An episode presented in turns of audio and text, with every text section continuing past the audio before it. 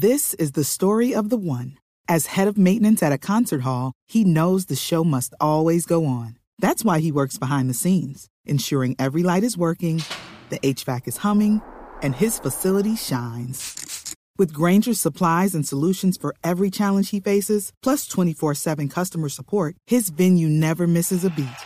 Call quickgranger.com or just stop by. Granger, for the ones who get it done. Caminando, en bici, por carretera, en barco, en avión. El mundo tiene destinos llenos de magia, belleza e historias. Conozcamos lo maravilloso de cualquier destino en nuestra Travesía Blue. Un viaje a lo mejor del mundo. Presentan Maritza Mantilla y Juan Casolarte por Blue Radio y bluradio.com. La nueva alternativa.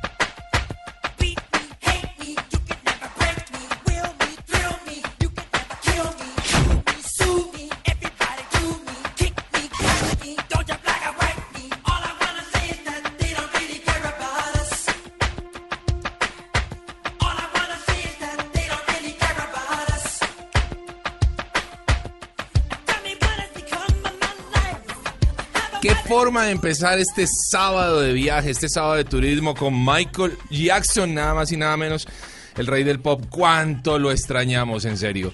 ¿Cuánto lo recordamos quienes nos encantó tanto Michael Jackson durante décadas? ¿Cuántas cosas hizo bien en la música? ¿Qué legado el que dejó?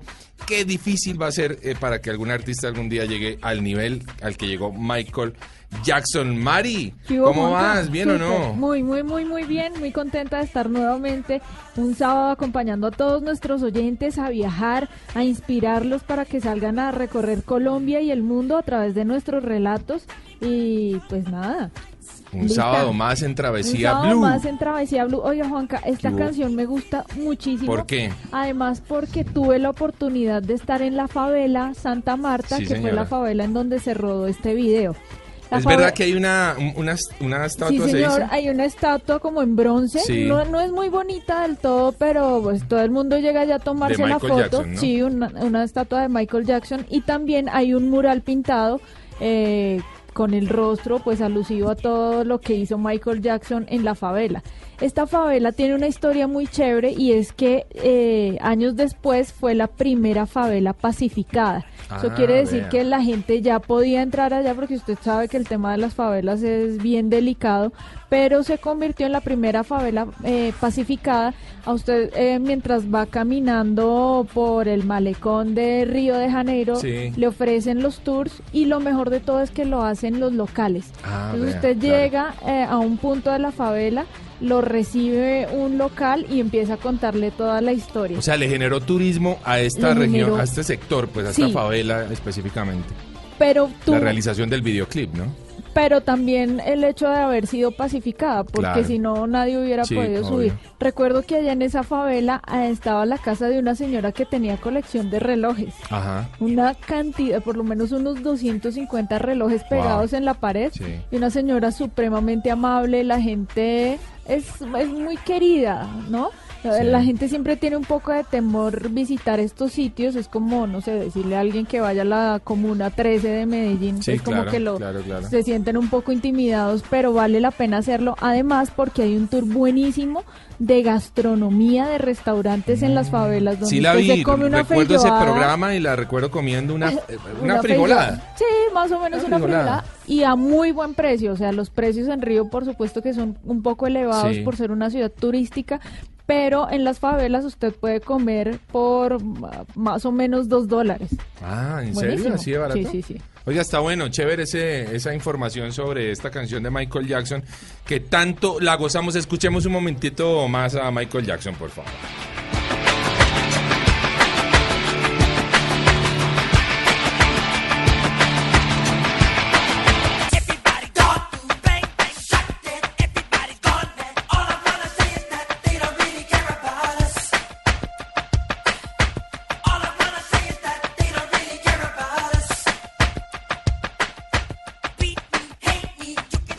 Travesía Blue por Blue Radio.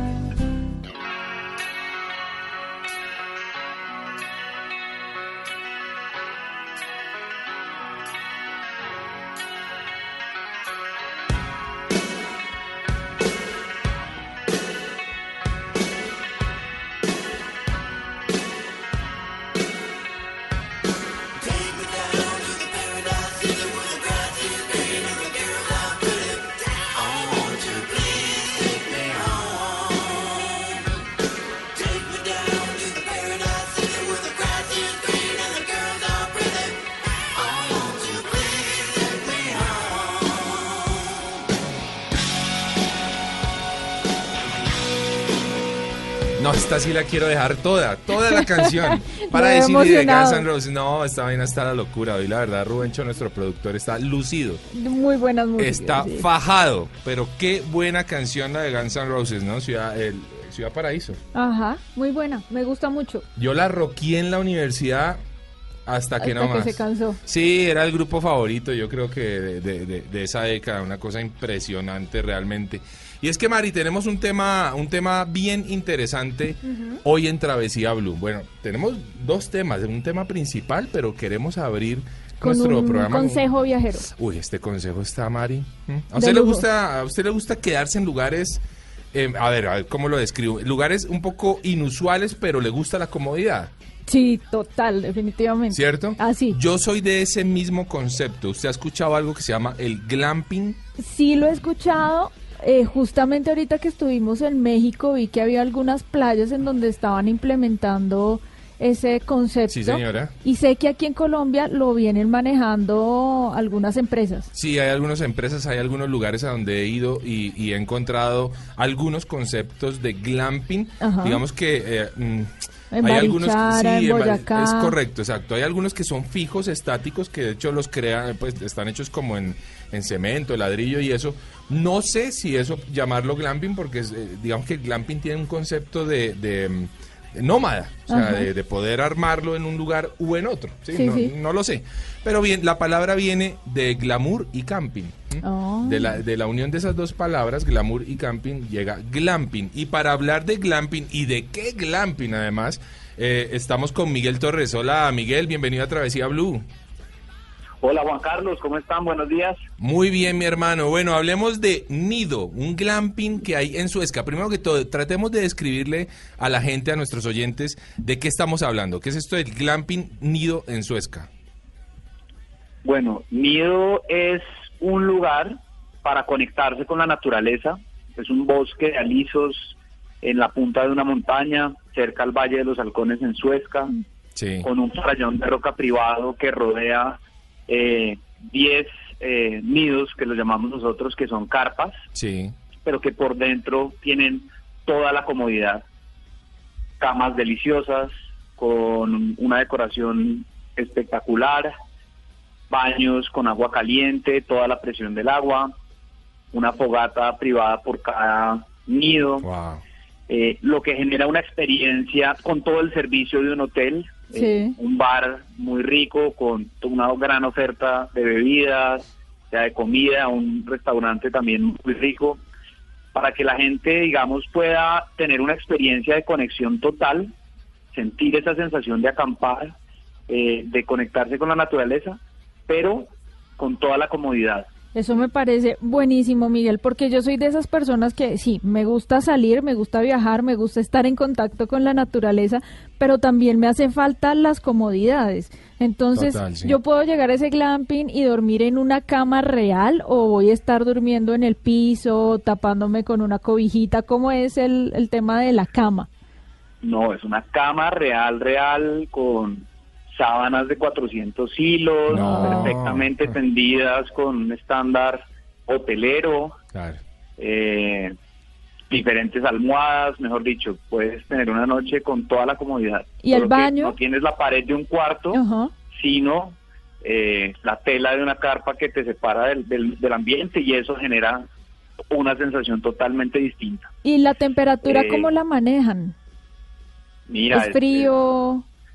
Mira, cuando te vas a ir a dormir, te ponen una bolsita de agua caliente en la cama. Uy, no. eh, hay calefactores dentro de los de los nidos, Ah. eh, fogatas. Digamos que todo está hecho para poder disfrutar también del frío, sin, sin morir del frío. digamos. No, no, no, no. En, en serio, Miguel me estaba provocando. O sea, No, sí, dan tenemos ganas de que irnos ir. para Nido hoy, ¿no? Esto está buenísimo. Sí. Oiga, eh, Miguel, eh, una pregunta, retomo de Mari. ¿Y el baño? ¿Cómo es la cosa ahí? El baño, eh, eso fue el mayor reto para nosotros. Claro.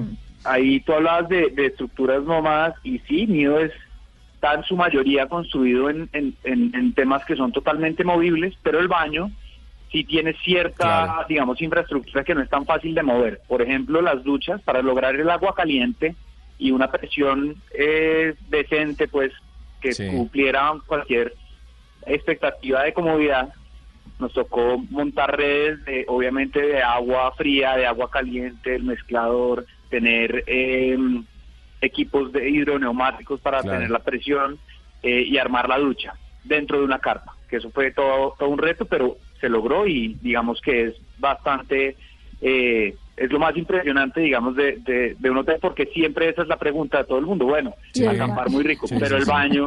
Total. Y lo otro es el inodoro. Lo- Los inodoros son inodoros que trajimos, eh, que importamos, Sí. que son portátiles, pero son, emulan, digamos, un inodoro normal de una casa, tienen botoncito para soltar, eh, y simplemente tienen un tanque de- debajo eh, donde sale todo, pero, pero son unos inodoros también portátiles muy chéveres. Muy Miguel, ¿ese plan es mochilero o no?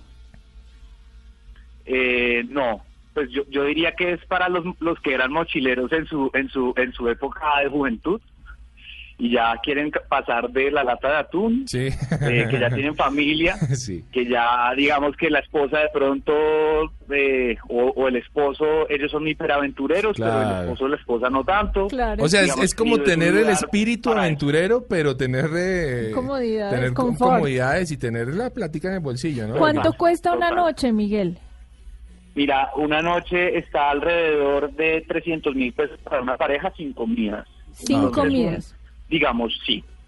Un fin de semana completo con todas las comidas para las dos personas puede estar alrededor de 600 mil pesos. Ah, ok. Buenísimo. Bueno, y redondear diciendo, hombre, que eh, la verdad el, el contexto en el que se ha ubicado Nido es bellísimo porque Su- Suezca Suezca es uno de los lugares más bellos que tenemos en Cundinamarca, para todos nuestros Sí. oyentes ubicarlos. Ese lugar que habla Miguel de el Valle de los Halcones es espectacular, es una caminata además deliciosa en donde, hombre, se hace un poquitito de ejercicio, un poquitito de trekking y además alrededor de una naturaleza que es exuberante, pueden ir a visitar la cueva de Chocuancia, pueden eh, caminar simplemente por el por la carrilera del tren en Suezca y admirar estas montañas es precioso, si se animan a hacer escalada, rappel. Bueno, la verdad que está en un contexto muy lindo. Oiga. Miguel, ¿dónde lo en- cómo lo encontramos en redes sociales? Eh, nos, nos encuentran como Nido Suezca, Nido con doble D, en. Facebook, en Instagram. En Facebook la eh, y en página web. Ajá. La página web es nido.co, nido con doble D, Punto co. punto co. Punto SEO. Bueno, pues ahí está para todos nuestros oyentes que quedan con las inquietudes y con ganas de irse para Nido hoy, esta nochecita, ¿por qué no? A Suezca. Pues allá los está esperando Miguel con una muy buena propuesta. Muchas gracias, Miguel. Y continuamos acá con eh, Guns N' Roses para decir en Travesía Blue.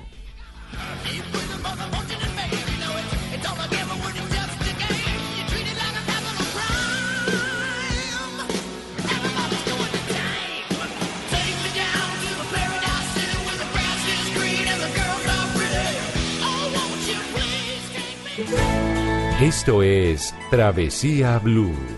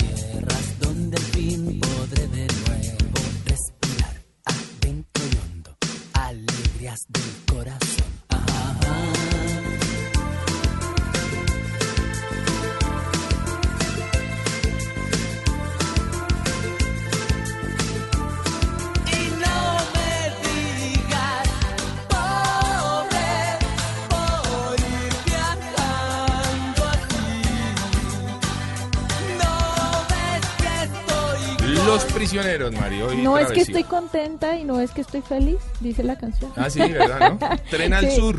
Me encanta. Oiga, viajar en tren es lo más rico que pueda existir. ¿Cuándo tendremos un tren al buenísimo. sur, no? Qué bonito fuera. O al norte o a donde sea. Nos No, hace ya muchísima... tenemos algo al norte un poquitito ahí Ah. empezando a arrancar. Pues ojalá lo, lo cumplan. Ojalá, sí, ojalá. Porque pues, Colombia es un país tan bonito y Claro. sería maravilloso poderlo recorrer en tren. Bueno, eso es una maravilla. Oiga, Mari, el Señor. señor, invitado del día de hoy. Ay, súper. Usted lo conoció primero que yo. Lo conocí primero que usted, además es un man súper buena onda, muy querido, ha visitado cerca de 68 países, si mal no estoy. Sí. Y- Ya cuando le dice que es un man, es porque el man es buena onda. Sí. Sí, el man es un bacán. No, tiene una cantidad de seguidores en su Instagram. Sí. Eh, tiene una forma muy particular de, de contar las historias de Sí. sus viajes y pues esto tiene matado a todo el mundo. Estamos hablando de Christian Bonfield, coleccionista de sonrisas y viajero, Mari. Sí, le encanta darle la vuelta al mundo. Y, y recibir y seguramente recibe muchas sonrisas en ese camino. Cristian, bienvenido a Travesía Blue, hermano. ¿Cómo va todo? Muy bien, Juan Camari, muchas gracias. Muy rico volver a ver a Mari, que me la había desde, desde hace rato. Oye, casi no lo podemos encontrar porque, Cristian, vamos a vernos en el programa. No, Mari, estoy en, no sé, en cualquier parte del mundo. Era muy difícil poder eh, coincidir también con nuestras fechas. Corchémoslo, Mari, a ver qué tan, qué tan cerca estuvo la, la última vez. ¿De dónde viene, Cristian? De Madagascar. Ah, no, hermano. Qué rico. Ay, ya lo ¿Qué fue lo todo. más bonito que vio ahí, Cristian? No, Madagascar una- es un sitio muy especial, muy poco turismo, entonces la gente sigue siendo muy auténtica. eh, y son las distancias muy grandes, pero lo más increíble de todo, los lemures, que pues son Ajá. endémicos de allá, solo se consiguen en Madagascar, y los baobabs. Oh, Yo y amo- los árboles Uy, eran la no, locura. Tienen una energía muy poderosa, son árboles que tienen 2000 años. Y es el árbol del Principito, que es uno de mis libros favoritos, y son por todas partes. Entonces hay una avenida de baobabs, donde hay 500 baobabs de 2000 años de 40 metros. Y pues están los locales ahí con muy buena onda. Son económicamente muy pobres, pero sonrisas a Oh. todo A taco. todo taco, ¿no? Y van gozándose sus baobabs. Y, no, muy, muy bonito. Oiga, Cristian, bueno, estamos, eh, o, o más bien, invitamos a Cristian porque vamos a hablar de influenciadores. ¿Qué es ser un, in- un influenciador? ¿A partir de qué punto, digamos, cuando uno habla de los Instagram, de los eh, Instagramer. Instagramer, a partir de qué punto se convierte uno en un influenciador? Eh, ¿Y qué tan importante lo es, digamos, para un destino, para una región, para una operación turística, para un hotel? ¿Mm? Bueno, no sé, eh, esto puede tener muchos puntos encontrados, estaremos hablando de eso, pero Cristian es un influenciador. Cristian, ¿cuántos seguidores en su Instagram? 167 mil. 167 mil.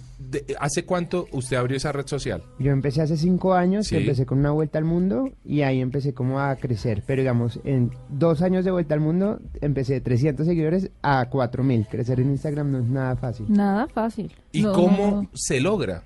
¿Cómo se logra Sí, crecer? Sí, crecer. Eh, a mí lo que me ayudó mucho fue empezar a escribir para Bianca.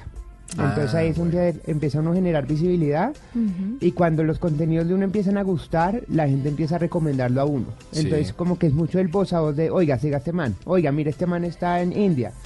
Y digamos, a medida que voy llegando a los países, voy ganando seguidores del país a donde llego también. Porque por medio de hashtags uno empieza a generar visibilidad. ¿Cómo se llama su red social en Instagram? Mi red social es Byfield Travel, se escribe B larga, Y de yuca, F-I-E-L-D, Travel. Bueno, Bueno. además que estamos hablando, perdóneme, ¿no? De un nombre que no está sencillo, de Sí. pronto para la gente. Es decir, hay un, hay un mérito mayor, ¿no? Ah, sí, por eso siempre tengo que deletrearlo porque si Claro. no la gente se pierde. Es mi apellido, que es Byfield.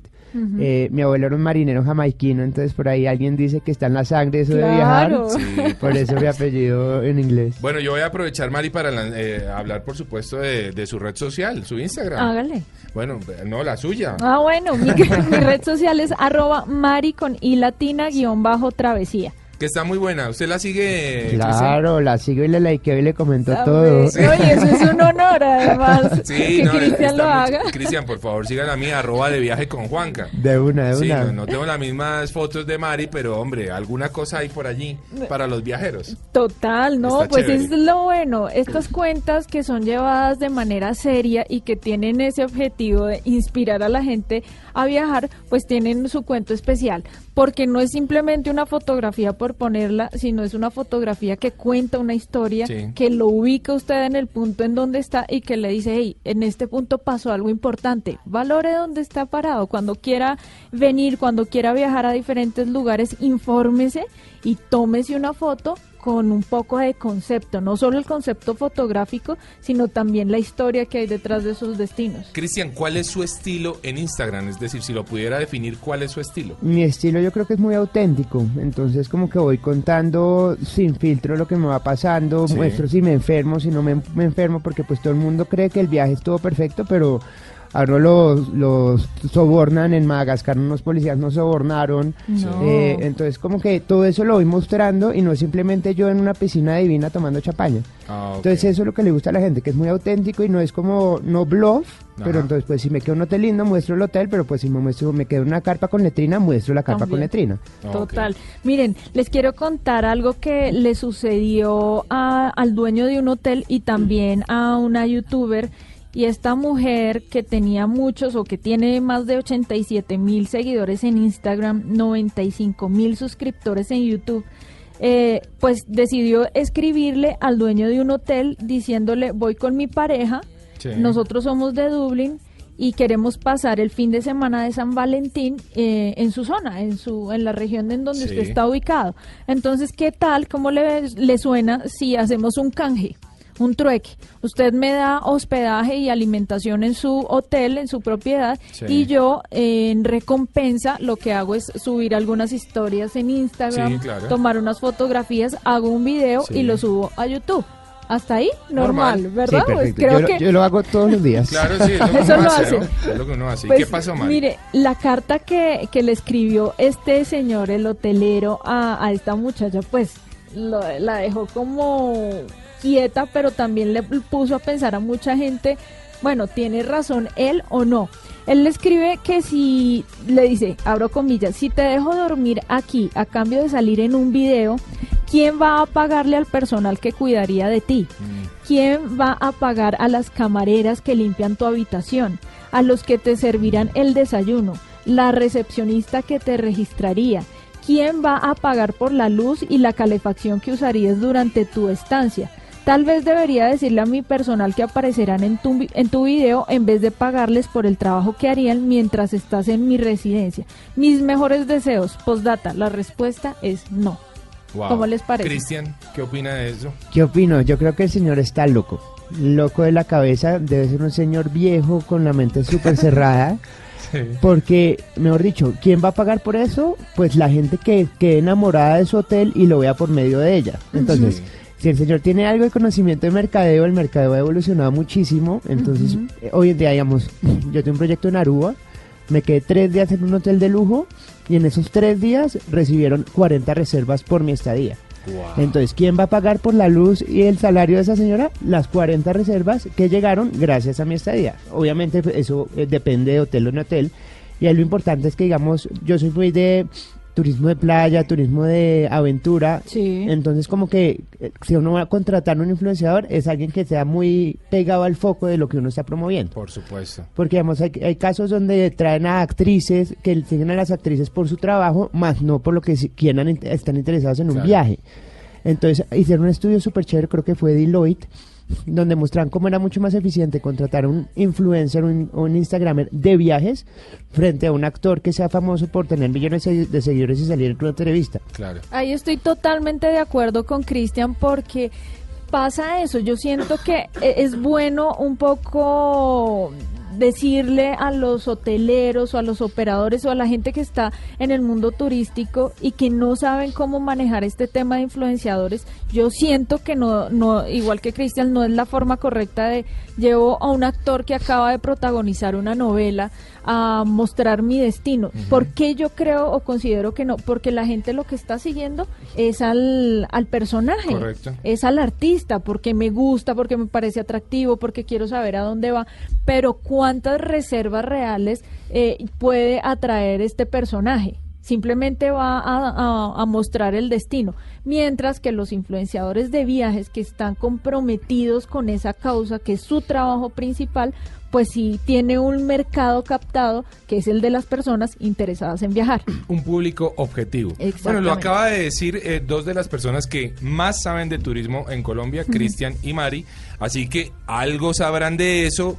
Eh, seguramente la carta del señor estaba un poquitito desviada o tal vez, como bien lo dice Cristian, el señor de 80 años con la tradición de de no sé qué tipo de mercadeo, pero pero bueno, a replantear cosas. Continuamos en Travesía Blue.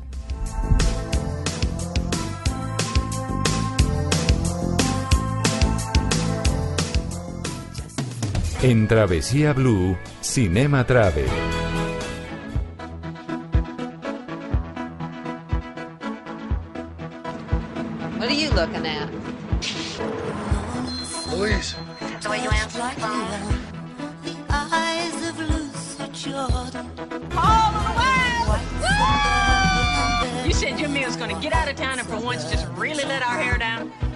Darling, look out. It's my hair. It's coming En, down. en Cinema Travel, Mari, en Cinema Sí, Travel, señor. una película que vi hace muchos años realmente, eh, por allá del año 91. Ajá. 91, dame el favor. Estamos hablando de una película que se llama Telma and Luis. ¿O Telma y Luis? Buenísima. ¿Mm? Sí, sí, sí. Una sí. película bellísima, realmente que tuve la oportunidad de ver en esa época y que narra la historia de dos mujeres, eh, una es Thelma Dickinson eh, y la otra es Louise Sawyer. Estas dos mujeres tienen unas vidas terribles en, en- en su lugar de vivienda. Ajá. Eh, Thelma que tiene un marido que le da todos los días, que le, que le- la golpea, la maltrata, la, bueno, tiene una vida miserable. Eh, Luis, por su parte, pues trabaja en una cafetería aburrida, eh, una vida monótona. Y estas dos mujeres son amigas eh, y dicen, venga, vayámonos de viaje. Hagamos alguna locura, vámonos de viaje en, en- en su carro, le dice la una a la otra. Además, las dos señoras actrices, estamos hablando de Susan Sarandon y de Gina Davis, mm, o sea, dos señoras actrices, y se van de viaje. Sí. Ellas dos se van de viaje recorriendo lugares que pues son eh, icónicos en los Estados Unidos. Eh, pero ese viaje que tenía como un propósito simplemente de, de- de- de desaburrirse, de salir de la rutina de sus vidas, se convierte en una cosa especial porque ellas terminan delinquiendo, terminan robando en estaciones de servicio, eh, o sea, terminan cometiendo toda clase Las de crímenes, sí, que a, a las que llegaron por supuesto de manera casual, pero no tuvieron otra opción y terminaron como criminales siendo las mujeres más buscadas del Estado. Y eh, cuando las acorralan, y aquí viene la parte interesante, cuando la policía las acorrala en el, en el Gran Cañón, ¿m? ellas toman una decisión de vida. Dicen, ¿qué hacemos? O sea, nos dejamos ir a la cárcel, eh, regresamos con nuestras familias y nuestras rutinas, o nos lanzamos al vacío en el carro. ay, ay. Se lanzan al vacío en el carro. Y así mueren. ¿eh? Eh, de hecho, la película, pues digamos que tuvo una gran desconfianza entre un buen número de productores y directores porque no tenía el final feliz De de, las películas normales de Hollywood. en, es- en este caso, las dos mujeres morían ¿m? en este intento, o más bien en el final de la película, y, y dijeron, bueno, está bien, lancémosla. ¿Qué éxito en qué éxito se convirtió Telma y Luis realmente. Una cosa maravillosa. Juanca, me dice Rubén, nuestro productor, que hay un capítulo de Los Simpsons Ajá. en donde Marge hace justamente lo mismo. ¿Ah, sí? Sale con su amiga Ah, sí, a recorrer. Sí, sí, sí. Oiga, pero así sería de aburrida la vida de estas dos mujeres Así que sería. prefieren... Así sería. Y viajar, viajar las libera. Ahora, las convierte en criminales también. Sí, Ajá, pero, pero viajar las libera. las- Entre otras cosas, Mari, y es, es importante decirlo, pero Cinema Travel, Travel, pues nos lleva como a, a decir, hombre, cómo ha influenciado el cine los viajes. Sí. Pero también hay que decir que mucha gente que se va de viaje termina enrollado en unos cuentos criminales sin haberse dado cuenta en qué momento ocurrió. Ojo, y este es uno de los mensajes para nuestros viajeros y que nos lo trae Telma y Luis. Bueno, Telma y Luis les ocurría accidentalmente, terminaron siendo criminales accidentalmente.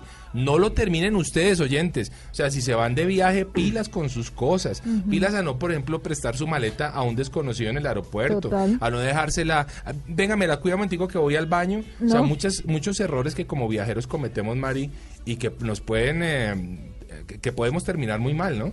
Y no solo eso, Juanca, también hay que conocer las reglas y Sí. las leyes del país al que vamos a visitar. Cosas tan sencillas como no llevar chicles a Singapur. Uno no se lo imagina. O sea, como que uno dice, ¿en serio me están preguntando en la hoja de migración cuántos chicles traigo? Sí, correcto. Y sí, porque eso... Porque es un delito. Claro, usted no puede comer chicle o mascar chicle en Singapur. Eso una de las tantas reglas locas que tiene este país que funciona perfectamente, pero que usted debe conocer antes de viajar allá. Hay una ruta en los Estados Unidos, una empresa que maneja una ruta que se llama la ruta Telman Luis. Ah, ¿Mm? buenísimo. Sí, señora, y que recorre Arkansas, eh, bordea Texas, pasa por Oklahoma, por Nuevo México, llegan a Arizona y terminan en el Gran Cañón, Qué en el lugar donde se desarrolla la escena final. Por supuesto, no lanzan a los turistas, pero eh, sí la gente tiene... Menos mal. Sí, menos mal.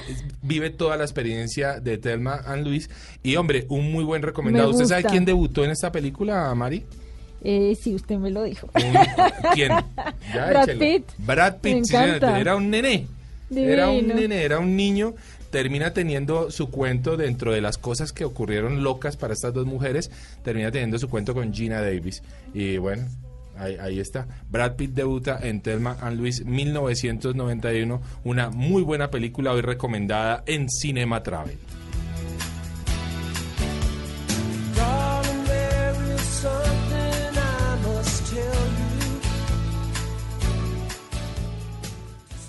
Travesía Blue por Blue Radio.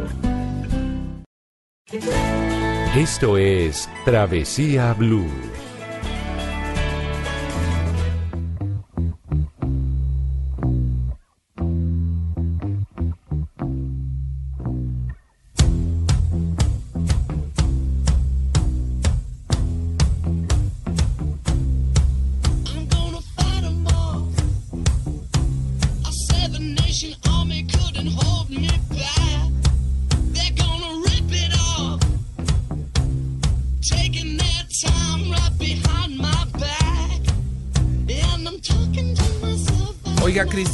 Eh, ahora cuando usted va a publicar alguna vaina, hermano, ya teniendo unos 160 mil seguidores, ¿usted lo piensa? Es decir, dice, no, no, yo mejor no digo esto. ¿O sigue siendo tan natural cuando, como cuando tenía de seguidores a su mamá y a su novia? No, sigue siendo muy natural, pero uno se tiene que cuidar ya mucho más. Claro. Porque entonces, yo de que vivo de patrocinios, entonces es como el, el caso de, del soborno de Madagascar. Sí. Entonces llegaron los policías, nos pidieron plata, no le pagamos, pero dije, bueno, si sube esto, ahí va a ser como, uy, miren, Cristian de pronto está sobornando gente en el extranjero. Ajá. Entonces es como, bueno, esto, si es como con temas de políticamente correcto, Sí. como que lo analizo. De Sí. resto con sentimientos y cosas que me pasan el día a día y cosas chistosas, eso sí, sin filtro. Digamos, pongo fotos en peloto, no en peloto, pero pues donde, Pero se, casi. donde se me ve la cola y todo eso, como lo hago desde siempre lo he hecho. Ajá. Pero entonces sí pienso un poquito de, bueno, esto, ¿qué implicaciones podría traer? Wow. Y, y usted me habló, tiene patrocinadores, por supuesto, en su red.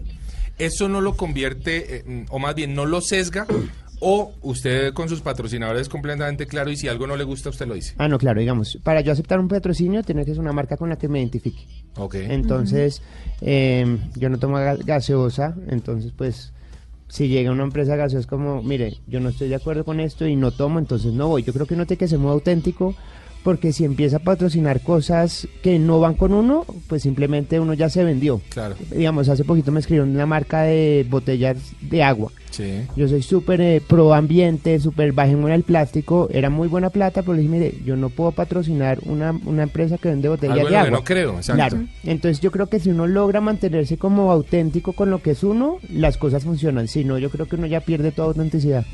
Cristian, un consejo para la gente que lo sigue, que siempre veo que le escriben y también nos escriben a nosotros como, yo quiero ese trabajo, yo quiero hacer lo que usted hace. ¿Es tan sencillo? Pues eh, mejor dicho, a mí me escriben mucho eso y ellos creen que pasó de la noche a la mañana. Claro. ¿Saben? Para yo llegar a este punto he trabajado como un loco generado. No Claro. trabajo en una oficina, pero pues trabajo a mi manera, yo viajando por, por 10 años. Y lo que yo hice fue un salto al vacío porque yo pasé pues de consultoría y un trabajo de corbata y un financiero a viajar dos años sin saber que Instagram existía, sin saber que uno podía vivir de esto. Y empecé a escribir todos los días. Yo antes de arrancar mi vuelta al mundo fui a, escri- fui a- fui a hablar con el editor de la revista de Bianca. Me dijo, Cristian, usted escribe basura, no me gusta. Y hay que ser súper persistente y si uno quiere algo lo logra, ¿saben? Como meterle toda la ficha. Y cada tres días, durante dos años, le escribí a este tipo. Y al segundo año me dijo, Cristian, ahora sí me gusta cómo escribe, bienvenido.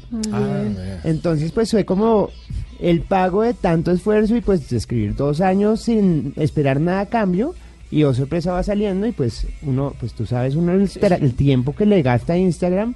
Y digamos, cuando yo estoy en proyecto, pues sí, estoy trabajando, estoy viajando muy chévere y todo, pero pues estoy siempre preocupado por generar contenido. Normalmente me levanto a las 6 de la mañana, a- llego otra vez a mi hotel a las 11 de la noche y, oh sorpresa, tiene que subir contenido porque para eso está allá. Sí. Entonces, es un trabajo del carajo, no me cambio por nadie, no cambio mi trabajo por nada, pero es trabajo. Es un trabajo que requiere esfuerzos. Claro, y llegar allá no es fácil. Y dicho. sacrificios. Cristian, ¿cómo le va a su estómago en el tema de viajes? ¿Tan mal como a mí? Sí, pues curiosamente hace poquito me hicieron esa pregunta. A mi estómago no le gusta viajar en lo más mínimo. Entonces, pues siempre llevar pues lomotil y papel higiénico por todas partes Ah, porque... vea. No, ahorita en Toca. Madagascar, en el parque de los, los lemures, como fue madre, me tuve que meter en la selva, pero entonces metido en la selva mirando lemures en emergencia, pero con lemures arriba. Bueno, pero como acá todos estamos en, en- en pro de los influenciadores porque entendemos que es un buen canal, ¿sí? un buen camino para lograr objetivos para el, el tema o el sector turístico. Sin embargo, hay personas que creen que no y debemos tanto respetarlos como, bueno, decirles, bueno, creemos que sí por esto. ¿sí? Claro. Para que la gente entienda algo o no. Pues mire, Juanca, lo que pasa es que lo comentábamos ahora, hay tanta gente que ahora se dedica a esto. Yo Claro. creo que eh, de lo que más puede haber blogs y de lo que más puede haber cuentas de Instagram es justamente sobre gente que habla de viajes. Pero escuchemos, Mari, esto y, y lo comentamos un momento a ver qué pasa. La compra de seguidores falsos para engañar a las marcas es una práctica cada vez más común en el mundo de los influencers. Trabajar con este tipo de influencers puede ser desastroso para las marcas, invertir grandes cantidades sin ningún impacto en las ventas de sus productos o servicios. Hoy en día es muy fácil comprar seguidores para cualquier red social. Basta con buscar en Google comprar seguidores y te aparecen un montón de páginas donde puedes comprar, incluso seleccionar el tipo de seguidor que quieres tener y de hecho con solo unos euros puedes crear una comunidad gigante. La calidad de los seguidores que ofrecen las páginas no es la misma en todas, depende mucho de la procedencia y del sexo.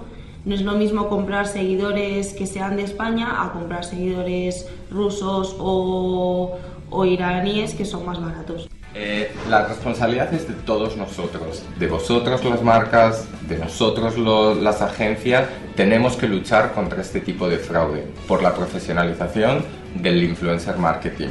La realidad es que no existe ningún tipo de regulación ni control sobre un sector que mueve más de 9 millones de euros al año en nuestro país.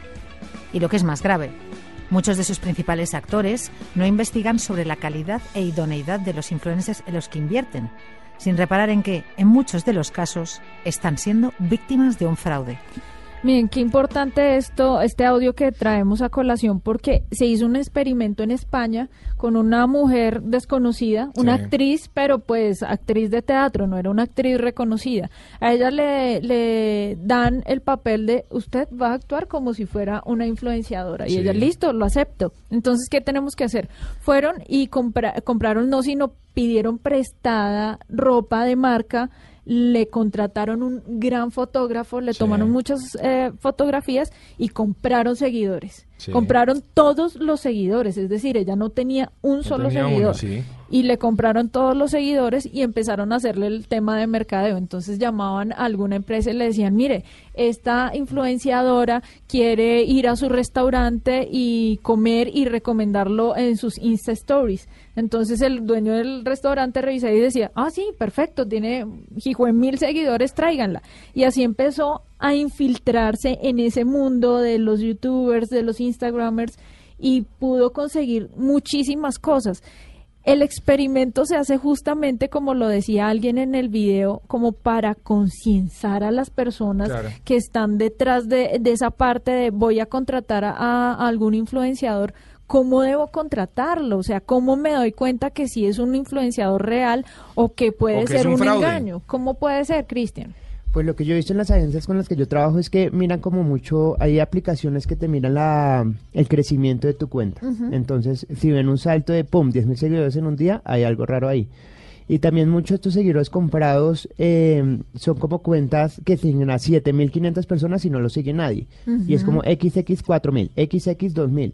Entonces yo creo que con esos, con esas herramientas uno logra identificar pues cuál es un comprado si no. Digamos también es muy curioso cuentas que tengan un millón de seguidores donde generan mil likes. ¿Sabes? Sí, como claro. cuando hay millones de seguidores y generan 500 likes es porque algo raro está ahí. Entonces por eso uno le mide también mucho el engagement. Entonces Sí. que cuántos likes hay, cuántos comentarios, Comentarios. son y no qué tipo de comentarios porque también no, pues la gente compra com- eh, comentarios que es como wow, divino, perfecto, amazing. y sí. solo un solo un seguidor pone cinco comentarios iguales. Entonces, si uno dice, uy, esta foto tiene mil likes y cinco mil comentarios, mire a ver la calidad de los comentarios. Ajá. Entonces, yo creo que hoy en día las marcas ya se están volcando y como analizando muy bien, bueno, este tipo, si son seguidores de verdad o son seguidores porque, pues, de mentira. Claro, y que quieren aprovecharse de, finalmente de la persona Por que supuesto. está al otro lado. Y no, y no es difícil, la verdad es que hay que decirlo que la, la gente simplemente lo que abre a veces es el Instagram de la persona, se ve con 20 mil, 30 mil seguidores y dice, listo, me sirve, él me conviene y se acabó. Claro. Entonces, bueno, a tener un poquito más de cuidado. Cristian, ¿a partir de qué número se puede considerar alguien un influenciador en Instagram? No, pues ahorita, digamos, yo he tenido campañas donde hay influenciadores que tienen 3.000 seguidores, 6.000 seguidores. Yo empecé a vivir tiempo completo de esto a partir como de los 80.000. Ah, en serio, a partir de los 80 mil. Sí. Bueno, uno ve muchos videos en donde dicen la letra K, o sea, el llegar a los 10 mil, eh, te convierte en. Eso es verdad, es de- aunque bueno, usted decía que 3 mil seguidores a veces pueden ser suficientes para ser un influenciador. Sí, pues digamos, hay, hay un concepto que llaman de microinfluenciadores. Entonces hay marcas que en vez de contratar uno de 30.000, contratan a 10 de 3.000 Ujú. y le logran pegar y normalmente puede ser más barato los 10 de 3.000 que el de 30.000. Eh, 10.000 es un muy buen número. Ya cuando, cuando yo vi mi primera acá fue mucha felicidad. Claro, es un logro. Eh, eh, pero pues sí, digamos, 10.000 es buen número, pero vivir, vivir como que ese sea el, traba- tiempo, tra- el trabajo de tiempo completo de uno con 10K es difícil. ¿Qué pasa cuando la gente le dice, Cristian, eh, tengo un hotel y quiero que vaya? ¿Y usted qué le dice? Sí, yo voy, pero... Antes yo me regalaba por todo. ¿Saben? Como que Cristian, un proyecto en Tunja, hágale. hágale, ya. Ahorita pues ya es mi trabajo y pues tengo un manager que, que, se encarga de hacer absolutamente todo. Entonces le digo, mire, acá está el teléfono de mi manager y hágale, porque la gente dice, bueno, le pago con el viaje.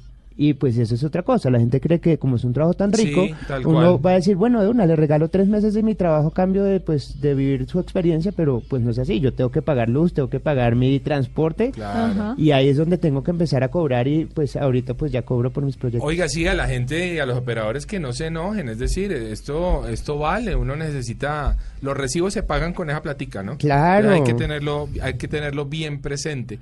Eh, Cristian, ¿ha sido una buena experiencia en su vida el tema de, de, de- de- de su Instagram. ¿Tiene YouTube a propósito? Empecé con YouTube la semana pasada con un video de Caño Cristales y se hace una experiencia chévere, ha sido una experiencia increíble. Digamos, el hecho de uso mucho mi Instagram para quedarme donde mis seguidores. Entonces la semana pasada tenía que parar en Madrid, puse en Instagram, hey, ¿quién me quiere esperar en Madrid? 15 camas aparecieron en 10 minutos. Ah, sí. Eh, iba caminando en Madagascar, un italiano, Christian Byfield, que hubo, me paró como, oiga, qué alegría. Y eso me gusta mucho porque a medida que voy llegando a los sitios, me van saliendo experiencias con los seguidores súper auténticas. Ujú. Entonces en Guatemala una vez un chiquito me llevó a conocer a su abuela que producía el café más rico de la región. En Tokio un seguidor también me llevó a conocer como su proceso de sushi. Entonces es una experiencia súper, súper enriquecedora y yo me tomé el tiempo de responder todos los mensajes. Qué Eso es muy importante. Entonces me gasto entre dos y tres horas diarias porque me llegan 500 o 600 mensajes diarios. Pero ahí me llegan mensajes súper lindos de gente que o cambió su vida o está haciendo algo como siguiendo sus sueños, porque yo en mis redes soy súper insistentes de siga lo que le apasiona. No tiene que renunciar para viajar, pero si quiere ser pastelero, se puede ser pastelero. Como que dejarnos ese miedo del deber ser de nuestra sociedad, que fue por lo que yo estudié ingeniería industrial y por lo que estuve cinco años con una corbata súper deprimido y cero, cero feliz. Entonces eso como que recibe un feedback muy lindo de la gente. Buenísimo. Cristian, ¿hay alguna cuenta, algún viajero en el que usted se haya inspirado? Sí, es un belga, se llama Le Backpacker.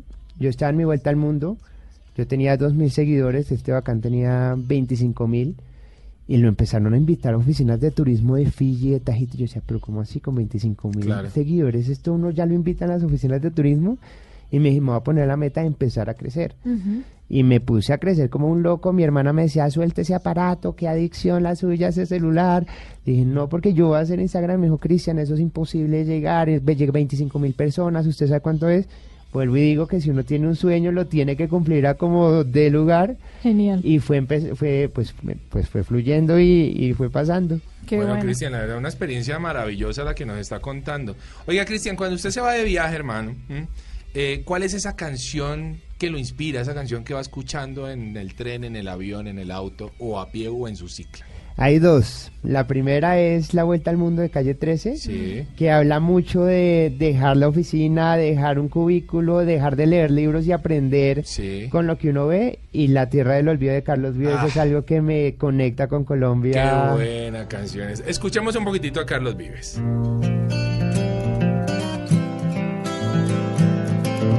Como la luna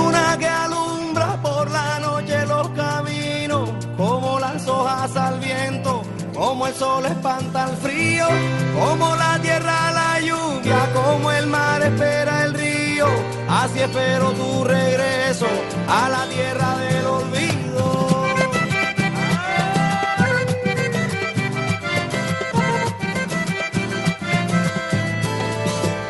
Le recuerda la tierrita, ¿no, Cristian? Me, a- me acuerda y me trae a esta tierra sí o sí. Y se le agua el ojo y No, todo. mejor dicho. es que uno viaja mucho, pero Sí. también extraña, porque de los viajes lo mejor también puede ser volver a casa, ¿no? Uy, sí, digamos, ahorita valoro el alma, estar con mis amigos, estar con mis papás, mis sobrinos, porque pues ya mi vida es fuera de casa. Ajá. Oiga, Cristian, ¿la pasó bien este ratico en Travesía Blue? No, muy bien, muchas gracias por tenerme acá. Recordemos su, su Instagram. Es Byfield Travel, B larga Y, F I E L D Travel.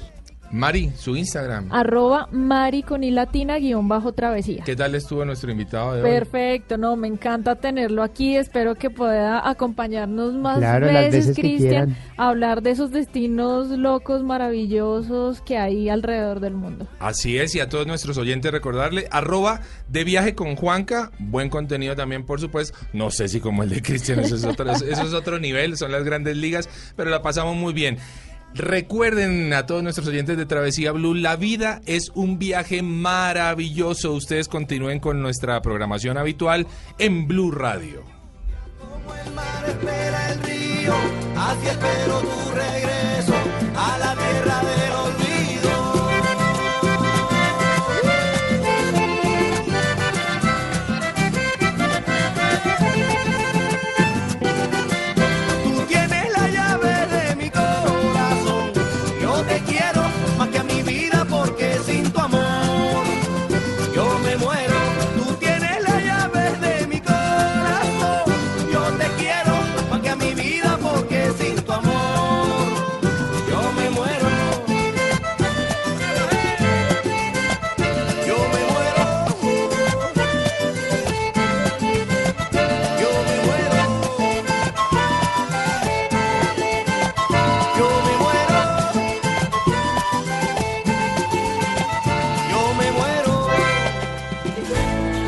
Esto es Travesía Blue.